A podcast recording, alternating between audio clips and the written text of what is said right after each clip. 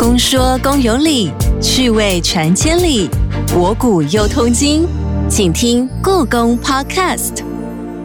Hello，你好，我是阿哲。我想大家都知道，博物馆其实在国际上已经有非常长一段历史了。在十九世纪，欧洲各地更是雨后春笋的兴起了一股成立与建造公共博物馆的风潮。而博物馆基本上它就是属于开放给公共参观的永久性非盈利机构。这些收藏的文物将会作为研究交流、教育学习以及娱乐欣赏之用。因此，博物馆一直都应该要有永久性、永续的一个概念。今天我们就要来聊聊博物馆的绿化永续。今天邀请到的是故宫登录保存处副研究员郑邦彦老师，故宫展示服务处助理研究员林姿颖老师，要从国际博物馆的例子、故宫现行的策略与方针来认识过去、现在和未来博物馆在绿化永续的琢磨。欢迎两位老师，你们好。哎，大家好，啊，我是郑邦彦。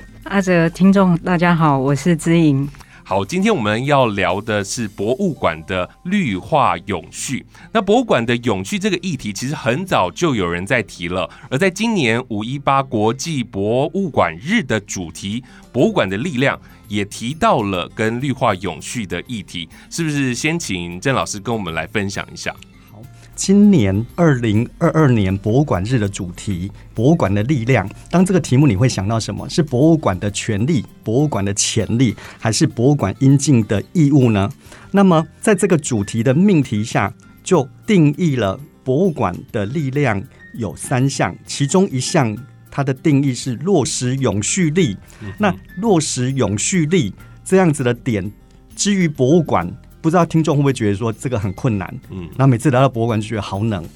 对，那这个冷就要有更多的冷气，然后文物也需要有更多的被保护或被保存的环境。嗯，好，那我觉得这些议题就开始啊，成为博物馆不光只是倡议跟关注，而是落实到该怎么做的这些实践的细节。那这个主题事实上一直延续到。上个月在欧洲博物馆年会的主题一样也在讨论这个议题，那它一样也是博物馆的力量。不过它有更清楚的去定义了永续力的这一个部分。那它的定义不光只是博物馆自己的永续，嗯，它特别提到了这个环境的变迁，是。还有啊现在的气候的变迁，比如说哎欧洲最近发生啊热浪，对啊，然后也也出现了这个。哎，铁轨哎，因为太热了，嗯，然后车子不能开，是那这些议题实际上不是单一的事件，那博物馆怎么回应这些议题，就成为了一个关键。那更有趣的是，博物馆的定义从过去的保存、修护、诠释文物的这个概念，对，在今年有一个最新版的博物馆的这个定义里面。刚刚说的这些内容大同小异，没有变动。但是它二零二二年的这个版本，在 ICON 会议里面所通过的，特别讲到了博物馆是研究、收藏、保存、诠释与展示有形、无形的资产，向公众开放。是，但是他有特别提到了这一些开放也要去。顾及环境的永续性，嗯，就是说，欧洲的博物馆很清楚的开始把永续性放到博物馆的定义里面来了。嗯哼，过去的博物馆只需要做保存、展示，把自己收藏的文物给大家看，现在要把环境保护这件事情直接放到了经营的核心当中。对，没错。不过。刚刚有跟大家分享的是说永续到底是指什么？嗯那如果在刚刚的脉络里面来谈永续这个词，最早出现是在一九八七年联合国的世界环境与发展委员会所出版的一个小手册，就是我们共同未来的这个小手册是里面提出来。那在第二章里面特别讲到了永续发展。它是要满足当下的需求，同时又不牺牲下一个时代追求自身需求的发展模式。嗯，这个听起来有点绕口。不过回到博物馆的本体来看，是说博物馆的需求是什么？如果我们用刚刚的定义来看，保存文物、是成为一个非常基本的需求。是即便博物馆的定义从二零零七到现在二零二二年都有定义上面的改变，但是保存文物这一个定义是没有被取代的啊，没有被取代的。所以文物怎么样好好的被保存下来，是博物馆无可回避的需求。但是博物馆有另外一个部分是展览的需要，对，提供给观众可以来看文物，来欣赏文物背后的各种不同的知识讯息，让大家有一些愉悦的心情来看。看到文物，故弄文物说：“哇，背后怎么这么多故事？”甚至在我们的 podcast 我有听到其他的同仁在聊，我自己也听了觉得蛮有趣的。啊，原来哎，鬼胎这个是怎么一回事？这样子，我也在这个过程里面听到一些很有趣的内容。但是，怎么样在博物馆很基础的需要照顾文物，跟我们要吸引观众第一次、第二次不断的回院来看展览的这个想要，事实上它是不断的考验着我们基础的一些博物馆员的，不管是策展人的巧思，也包括了啊空间设计。包括了保存、维护展柜内容的这一些啊同业者的能耐，是啊，是感觉好像嗯，要博物馆做环保。好像有一点点冲突，因为在一直的换展的过程当中，它必须要有一些耗材。刚刚老师也特别提到了，在现场的环境，它的冷气啊，都跟环境有关呢。博物馆到底怎么来做？因为永续真的是一个蛮大的议题。这么多年下来，有没有比较具体的、实际的操作呢？是不是也请林老师来跟我们分享一下？好的，的确如阿哲讲的，其实，在博物馆的展场里面要做到永续，其实是要相当的努力。是，然后，因为民众也有来博物馆参观的时候有一些愉悦心情的期待，是啊，所以他们可能也希望看到的是一个让心情愉悦的一个画面。对啊，就是既然是展场，就是要布置嘛，然后要布置 要漂亮嘛，然后总不能就是把这些文物就放在那边让大家来看。是的，所以我想，故宫在外双溪成立以来，其实整个文物不断的被换展的当中，其实次数来说也非常多。对，所以从前人开始，其实对于如何可以在一个文物保存的一种需求下面可以扩展这件事情，有被思考进去。嗯所以我们有这样的需求的时候，针对展览的一个分配，就是每年每一个展厅要如何来安排展览这件事情，我们可以先。嗯，我想要先跟呃大家分享的就是说，因为当你们来到博物馆参观的时候，呃，尤其现在夏天这么热，其实很多人来是想要来吹冷气的。嗯，那其实冷气就是一个文物保存下的必要的条件。对，那这些文物在一个这样的环境里面，然后除了冷之外，其实它也有它能够展示的一些条件。那不晓得民众您知不知道，就是我们故宫的文物有那么多种，那每一种他们的展览需求是不是都一样呢？嗯，其实展场里面最大的垃圾制造，就是为了要来放文物的这些展柜的制作。在博物院每次的展览的过程当中，其实我们都要使用同样的柜子。对，我我们都知道文物有非常多的类型，但其实收藏是不是也有很多种的类型？嗯，因为我们大致上会对文物分成几种大样，比如嗯像纸质类的、是，有机材质类的对、铜怕湿的铜器类的、嗯不怕湿的漆器类的。嗯，那这些东西其实都有它适合的一个存在的环境的数字，嗯，所以我们要能够重复的使用这些柜子的时候，我们要有适合这样柜子的条件。嗯哼。不单单只是这个文物本身，收藏它的东西，它的环境就是要有特别的设计了，对不对？对，所以博物院呢要能够在每一个展厅，甚至每三个月要换一次展的频繁的换展之下，嗯，我们的展厅里面究竟有多少种柜子可以来让这些文物可以很快速的去使用它？真的都没有想过这件事情呢。因为就针对不同的材质，我们会在博物馆建筑的时候就先规划好每一个空间要展览的材质。哦哦，那在空间里面，因为刚刚方燕老师也有提到，就是博物馆有必要的文物保存的条件。那文物保存每一种文物它的需求点都不一样。嗯刚刚有讲到怕湿的铜器、喜欢湿的漆器跟。不想湿也不想干的纸质。对，那所以我们在空间的成立时候设定了展品材质的方向，所以同时也决定了空间里面的湿度。嗯，那温度是一个比较大家类似的一个温度。对所以我们在空间上面除了对湿度的控制之外，其他剩下的柜子，我们就会在柜子里面也搭配了必要的一个调试的辅助。嗯哼哼，还有文物陈列的固定的方式是，因为这些形态的差异性，所以这些展柜就功能性上不太一样。那外观上，我猜很多民众应该都觉得长得很像。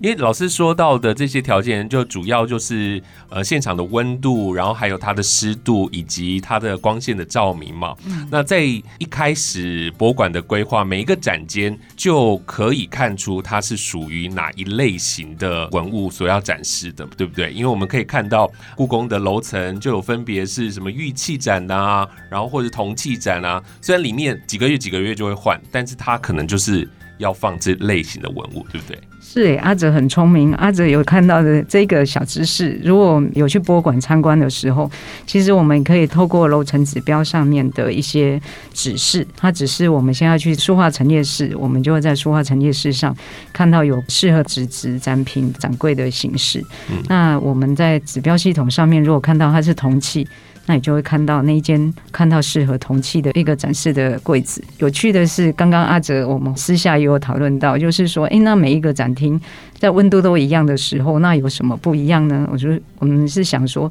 如果当你觉得你身体很潮湿的时候，你可以多多去铜器陈列室是排湿；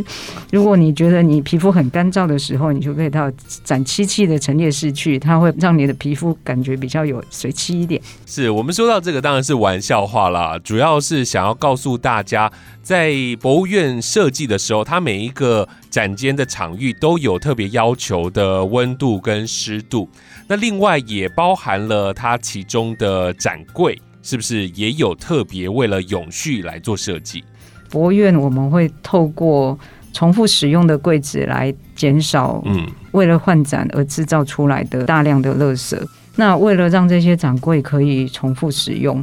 刚刚阿哲问的这些呃不同材质的文物要适用的一些展柜，我们就会分成几大类来来进行。不同材质或者是不同形式的展品，去做了一些设计上的巧思。是那所以当当这些巧思能够适用这些类型的时候，它就可以快速的重复使用这个展柜。那比如像我们换展最频繁的纸质的展场，不外乎就是书画展场。对，那书画就是呃，我们其实最骄傲的所谓的。宋画其实要保留千年，其实很难得。真的所以他身体很脆弱。不管是我们展出的是宋画，或者是比较现代的、近代的一些书法作品，那一样，我们只要是立轴的话，我们就是一定要让它可以服服帖帖的靠在墙壁上，或者是服服帖帖的躺在台面上。那那些台面跟壁面都有，我们会关照到观众参观的一种适当的阅读性的照明或者是角度。嗯，要让文物可以安全防震的在展柜里面，它就会有一些勾挂的固定件。那每一次换展的时候，这些固定件其实都是重复使用的。哦，所以，也同样的这些东西都已经长期在展场的环境里面很稳定的状态，嗯所以我们才能够之后三个月就做一个快速的换展。那当然，铜器像铜器那样的展场，它它是属于一个比较立体的材质，对，它需要的台面多过于壁面。因为防震的关系，我们通常不会把文物固定在我们的墙上。是哎，书画类会在墙上，但是铜器立体的东很难啊的文物是不会把它放在墙上的 是。所以它需要的就是台面。嗯那它的台面会就会有一些固定的方式，要透过台面去固定它。嗯嗯嗯，重的文物，如果说我们去陈列室看得仔细的民众会觉得发现，哎，有一些文物好像会被五花大绑，对，就是也有人嫌不好看，但是是我们其实。布展的同事也是都会很尽心的去想办法来减少那样子的干扰。那这些当然是在固定上面的一些需求。那刚刚也有提到，同济陈列室是比较干燥的，对，台湾的湿度相对的高，嗯。观众家里有除湿机的话，可能会看到台湾常常会出现八十几、七十几，甚至九十几的湿度。可是我们的同济陈列室它的需求是在四十五度，嗯。我们陈列室的门又不是一直关着，嗯，对啊，它是一个开开放放式的，式的，所以我们要让铜器可以在我们的展区里面可以展出的话，我们呃刚刚讲的机房的同事、空调的小组，就是要负责去把。空间的温度的湿度会降到五十度左右，那五十跟四十五这中间还有一个落差怎么办？所以我们会在展柜里面设置一些空间来让它可以放一些调湿的设备。嗯哼哼哼哼，民众可能比较常听到的是干燥剂，对。可是我们在某一种状况之下，除了干燥剂之外，还会用调湿剂来做。那调湿剂它是可以控制在比较固定的湿度。哦，它呃，干燥剂它会一直去吸空气中的水分，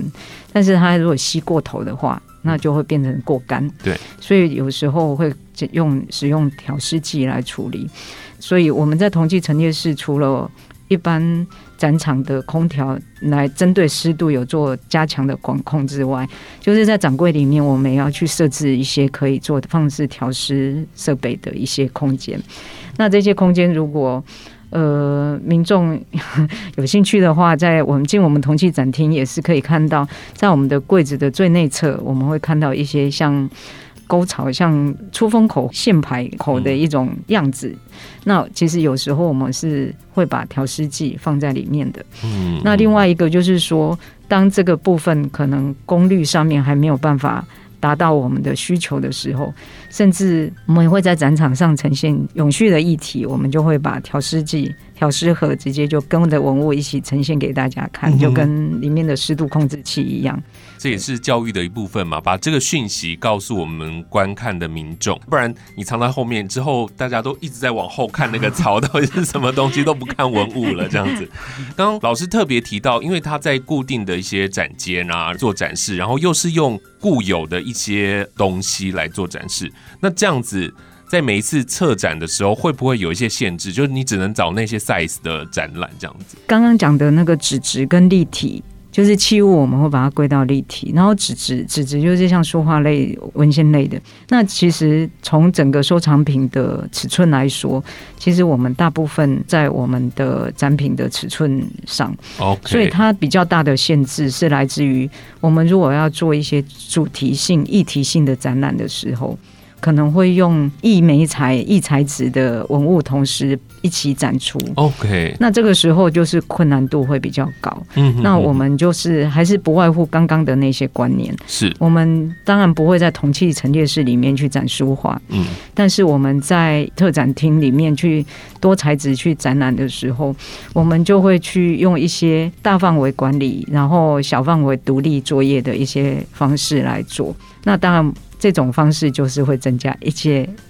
一些破坏环境的嗯的材料。难免的啦。过去进入博物馆之前，我真的没有想过这些事情哦。确实有很多的行为和抛弃的产品会造成环境的资源、生物的冲击以及破坏。其实不管从政府到企业，从科技、工业到艺术产业，那当然都要为环保来做努力。故宫更是不可能置身事外的。我们先进一段故宫爆卦单元，待会再继续回来请教两位老师关于国外的一些做法，我们又是怎么样来做呼应的？故弄玄虚，真有其事。故宫爆卦，你来猜猜。你知道吗？为了努力达成绿化永续的使命，博物馆也可以在保存文物的容器和展间环境上，往环保、友善地球的目标前进。例如，在故宫，基本上常设展厅的温湿度控制就尽量维持一定的标准。赶快来猜猜看，下面哪一件文物保存与展出的环境温湿度条件跟其他三件是不同的呢？A. 王羲之的《快雪时晴帖》，B. 沈振林的《耄耋同春》，C. 克斯作品《群仙祝寿》，D. 清朝的《宣德同香炉》。故宫爆卦，稍后解答。好，今天我们的节目应该不会太沉重了，我们就是讲环境保护。怎么策展需要有那么多要顾忌的环节呢？但真的气候变迁已经是无可避免了，全球热浪啊、旱灾、水灾，现在真的。很担心，就是变成未来的一个常态哦。环境永续、减少碳排放这个议题呢，真的是每一位地球人都应该要尽的责任。刚刚我们前面聊到了故宫的一些做法，那我想要知道一下，国外又是怎么做的呢？嗯，那我也跟大家来介绍一下。前面说的 ICON 是以欧洲为主体的博物馆的协会，是那像美国呢，是有美国博物馆联盟，他们。下面也有一个啊委员会，哈，是叫做环境永续的委员会。那他们每年会举办环境永续卓越奖这个奖项，那他就鼓励博物馆呢。来去提出一些实际执行的方案，不光是你机构怎么执行永续，或者你的教育方案或展览，用这样子的方式提出最佳的实践的案例，让博物馆同业之间可以彼此来做参考。那这样子的展览永续也成为展览的一个主题。我最近看到的一个，反而是一个很有趣的题目，韩国的釜山现代艺术馆主办的。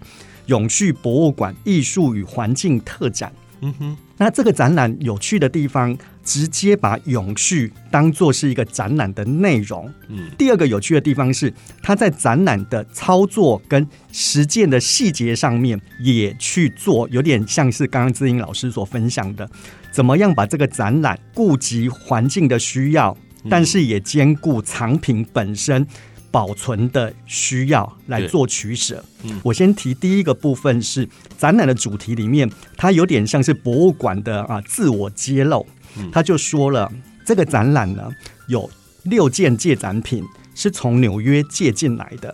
他有去量了这六件借展品跟它的包装箱，总共的重量是一千两百七十三公斤。那你可以想象，借展品六件，它怎么样漂洋过海来到了。韩国，它一定有它的一个外箱。对，那这个展览呢，也特别去算了，从纽约到釜山十一万公里，那如果坐飞机运过来，它所产生的碳的排放量是十五点九八吨。嗯哼，那来回就已经加倍了。那也包括从两个地点的国际机场再到博物馆之间，又有一定的路程。是，整个换算过来，如果这样的国际借展是。用飞机跟陆运来运送，会产生三十二点三吨的碳排放量。哦，那这样子的排放量是二零一八年韩国人个人全年排放量的两倍多。那我觉得某一个部分，我会说是博物馆的自我反省的原因是，他用很清楚的数据去揭露了博物馆怎么样在环境上面的使用，嗯，怎么样去消耗了这个碳排。嗯，但是他也提出来了，如果这个借载品不坐飞机，它就是只坐船来的时候，嗯，所产生的碳排放是空运的四十分之一。但是呢，如果坐飞机，三天到六天的时间，对；但是如果坐船，它就是六十天的工作天，差那么多。对，终究多数的博物馆偏向空运。对啊，这一个展览不敢说是破天荒，但是至少博物馆开始去。思考藏品展览的需要，还有时效性，还有环境考量上去做了一个妥协也好，或者是平衡的取舍。我觉得这个是成为这个展览的一个亮点。那另外一个有趣的地方是，刚刚说啊，我们的展览会有很多的耗材的产生，在这个展览的一个角落，也把每一个展览会产生的耗材成为了一个展示的空间，让观众有机会来看到说，哦，原来我们看到一个展览的光鲜亮丽，事实上背后有很多的材料是可以减少，或者是可以不。必要的产生，嗯嗯嗯。第二点，我刚刚也有说到了，说这个展览它在实际的操作上面啊，也开始做永续的。那我只举一个例子是啊，它是一个当代的啊美术馆，是，所以它的很多的藏品就是当代的油画或摄影作品，所以它的展柜或展示墙所使用，它有点像是空心砖。就大型的空心砖堆叠起来，是。那在空心砖的四个角呢，就有一些螺丝帽，然后用螺丝帽来固定，那就成为了一格一格的展墙。是那比较特别的是，如果我们在常去看啊、展览的话，那个墙面一定都会是灯光好、气氛佳，墙面一定是有均匀的颜色作为一个底色。嗯，那过去就会觉得说，这个底色是有助于观众可以很沉静的去欣赏画作。嗯但是在这个展览里面，保留了空心砖上面原始的材料木材的啊颜色，不再做任何的涂漆。嗯哼，那刚刚说的这个扣损之间固定之余，也没有再去做任何覆盖的动作，也就是用现在的观点来看，是工业风的这个展柜、展示墙。是对对对，这一些都成为博物馆开始去思考永续可能的一些尝试。是，对，那这个案例啊、呃是一个还蛮不能说另类，但是当博物馆在思考永续的时候，有一些可能的创新也好，或者是新的想法，我觉得都在这些实践里面开始试着让观众接受之前，是要让馆员，嗯要让我们的策展人或者像资营展示设计的这些人员，开始慢慢有多一些意识或思考这些可能性。听老师这样讲，我就想到了之前的一个多宝格的展览，因为他在展场当中就把那个当年从中国对中国大陆运送到台湾的那个铁箱当做动线的墙，这个就是不用再搭墙嘛，然后它就是用现有的东西，同时它还有一个教育的意义，对不对？不过我这边插个嘴，我们的那一些铁箱，坦白说是最早环保的铁箱，是。当时可能没有环保的意识，嗯。但是它既坚固又强壮，而且可以重复使用。对对对，嗯真的很棒。刚刚老师提到的这个釜山现代艺术馆这个案例，我觉得它主要就是要阐述环境保护嘛，所以它从展览的主题，然后到它运送的方式，到它展出的内容，都是告诉你环保跟博物馆展出的关联性，对不对？我知道在运送的过程当中，有一个很特别的东西叫做乌龟箱，嗯是不是？老师也跟我们来介绍一下什么是乌龟箱。哦，好，这个乌龟箱事实上它的前身，我们可以说是每一个借展里面都会使用文物的包装箱。是，文物的包装箱在过去都会是使用木材来制作，嗯木材本身有一些考量，是说它自己会吸湿气，自己会排湿的这个功能。嗯那作为包装箱，相对的也比较稳固。嗯哼好，所以过去我们会因文物类型的需要去定做这些箱子。对，不过在近几年环保的这个议题之下，就是重复使用的包装箱成为一个趋势。对，那在我自己承办的这个二零一八年，我们做的亚洲探险记这个特展，也跟荷兰阿姆斯特丹国家博物馆有借了几幅油画，其中呢就有三件油画，它就放在这个乌龟箱里面。乌龟箱这个箱子的命名是欧洲的包装运输公司啊、l o g o 就是一个乌龟，所以他们就把这样子的一个高级艺术品所使用的顶级的啊、箱子命名为乌龟箱。是那这个乌龟箱有一些特点，就是它可以重复使用。然后呢，据我们所得到的一些内容跟材料会说，事实上它可以确保箱内的文物在四十八个小时内，如果有温湿度环境的变化，在这个箱子里面的文物大概只会降低或升高十度。那当它如果在运送的过程里面防撞、坚固、耐用，这个是一定的。那特别也提到防潮跟不渗水，甚至于掉到水里面的时候，它是会浮在水面上面的。嗯嗯好，那么这些材质事实上也包括里面的耗材，比如说以油画为例，L 型的这个固定的小零件，也都是可以重复使用。哦，对，那有别于如果用木箱的时候，我们为了呃文物运送会用使用不同的填充材，相对的这个填充材的使用也就降低了不少。好，那这个部分等于说我们在国际借展的啊、实物里面就看到了不同的馆在发展。嗯那像以故宫自己，比如说南院北院之间的运送的箱子。哈，也是重复在使用，也包括刚刚说的多宝格展里面的铁箱，是也是成为我们现在实物在操作上面所运用的包装的外箱。嗯哼哼哼，我也特别去找了这个乌龟箱的相关资料嘛，然后它就是现在只能用租用的，然后全球大概有五百个在流通，那也因为制作的成本太高了啦，所以现阶段。都还没有各个博物馆自己来着手。那我想以后大家也是往这个方向做努力，对不对？哎，是。那刚刚前面我们有提到常设展的部分，那每一次做特展。毕竟每一次的展览的呈现是不同的，也请林老师跟我们来聊聊。那每一次的特展要达到不同的视觉效果，应该要怎么来做设计呢？好，如果我们刚刚讲到环境永续这个，可能。最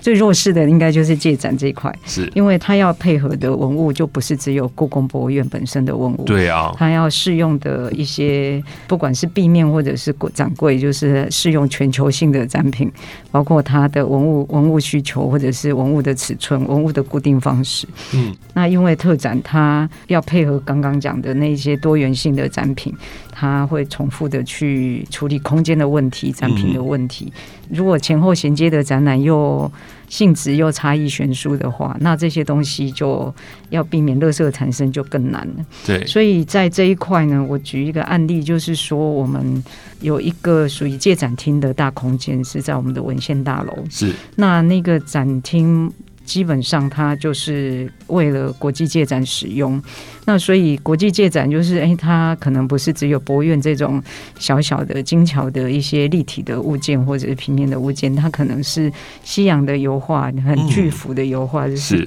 跟我们展品上面有很大的差异的。所以，因应这样子的一种未来的需求，在这个展厅建建制的时候，我们就是先首先对它的隔间墙做了一些。呃，因为它有四百平的空间，是，所以它在划分这四百平的空间，让它区隔出一个在参观的动线上面文物摆放的方式，可以有一个安全适当的距离，然后去做好了它的隔间规划，然后再过来就是也因应大型的油画或者是一些比较大的大大尺寸立体的展品。在灯光系统上面也做了两个系统的一个灯光，包括壁面油画的洗墙灯。那那个洗墙灯，我想在那个时候的台湾应该是创举吧，因为他要去把三米高的墙壁给打匀。一个大型的画作在上段不会过亮，而下半部不会过暗。对，所以这个部分就是我们。那个要感谢先人的智慧，好的系统其实就比较容易被持续的使用、延续使用下来。嗯，那这个展厅除了灯光之外，还有呃，也是有为了各式几几几种类型的文物的需求，包括固定墙上的画作，呃，西洋的画作都很重。是它很重，用一般台湾的一些固定的钢索可能会挂不住。对，曾经有看过是用两条、三条钢索去撑一个钩子，但是它毕竟还是一个很大的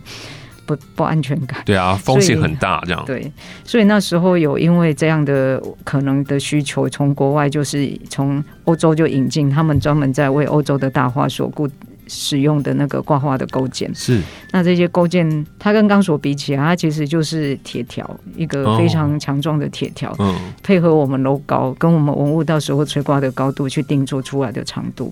然后从大概一公分半的方管到五米里的方管都有。就是一个这样的配套，为了一个特展的空间，然后再过来就是那个年代，我们还是希望民众可以跟作品不要太接近，因为怕有一些不习惯的一些行为会碰到碰到画作，是，所以我们也有为了那个场地做了一个安全的护栏，嗯，那它当然也有一些我们那时候。思考的一些弄号在里面，那但是强壮的另外一个代名词叫做沉重，所以它是非常沉重的一个一个护栏。这以上的这些功能呢，其实帮这个展场打下的基础，大概也是让我们后续的几档展览，大概就是墙壁面的一个颜色的更换，到大概是简单的做。漆面的处理，然后跟入口的主视觉上面的一个是重点设计，那其他都还是就是可以让展览就是用一个一个比较相对于一个全部敲掉，从每次都做新的来说，它的确是避免了很多浪费。是我们从前头这样聊下来，不管是常设展还是国际的借展哦，那除了固定的场域展柜，然后所要使用的这些挂设的零件。都是尽量可以不断的重复使用，努力做到环保永续。但是要达到观众的期望，所以呢，就每次换展的时候，就是更换墙面的颜色、入口的视觉，这样就好了。不过刚刚有说到，像是什么铁棍啊，还有一些挂设的零件，当没有使用到的时候，总是要有地方放吧，总不能都放在展间里头啊？到底要藏在哪里呢？但阿哲问到了一个重点，其实也是我们博物馆要谈永续一个很重要的一个。一件事情就是有好用的东西，并且可以对环境友善的一个很很很好的方式，就是我们把它收到一个库房去。刚刚提到的那个文献大楼那个展场，它后面也有一个库房空间哦，所以我们会把刚刚讲的那些钩具啊收在那个库房里面。嗯，那可能会觉得说，哎呀，钩具也没有占多少空间。嗯，没有，其实有更大宗的是在收展柜。是。对，因为我也是会有一些立体的展件会来。嗯，然后当这些这些立体的展件来的时候，我们会有一个它适合的基座，嗯，然后有的甚至要做到展柜，嗯，所以这些东西如果有库房的话，这些全部可以收到库房。因为回应到刚刚的尝试展那一块，就是说，哎，我们展柜很多都长得很像，嗯，愿意提供变成国际巡回来展览的展品，它其实有一个程度的坚固性，对。所以它在掌柜的一些条件的需求上面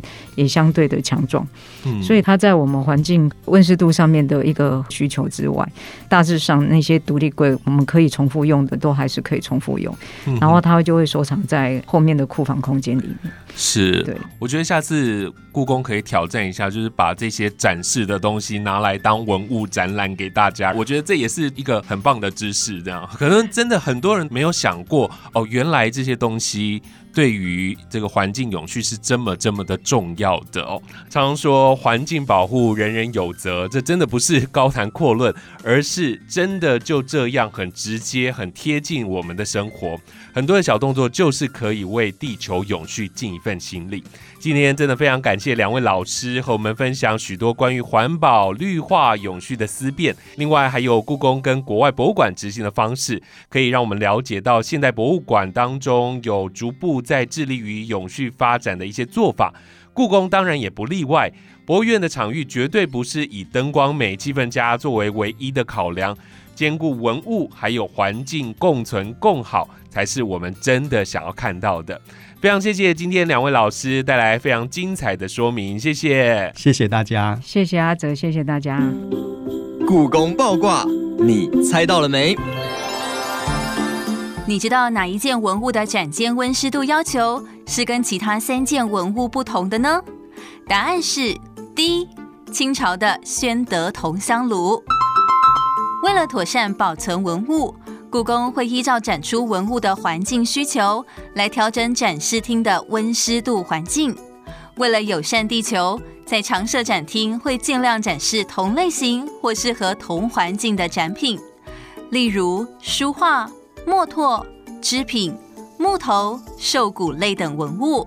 规范保存的温湿度条件较相近。而金属类的文物则需要不同的设定。另外，每次展览用的展柜也可重复使用，提供文物换展的稳定环境，也减少浪费哦。下集公说公有理，继续说到你心坎里。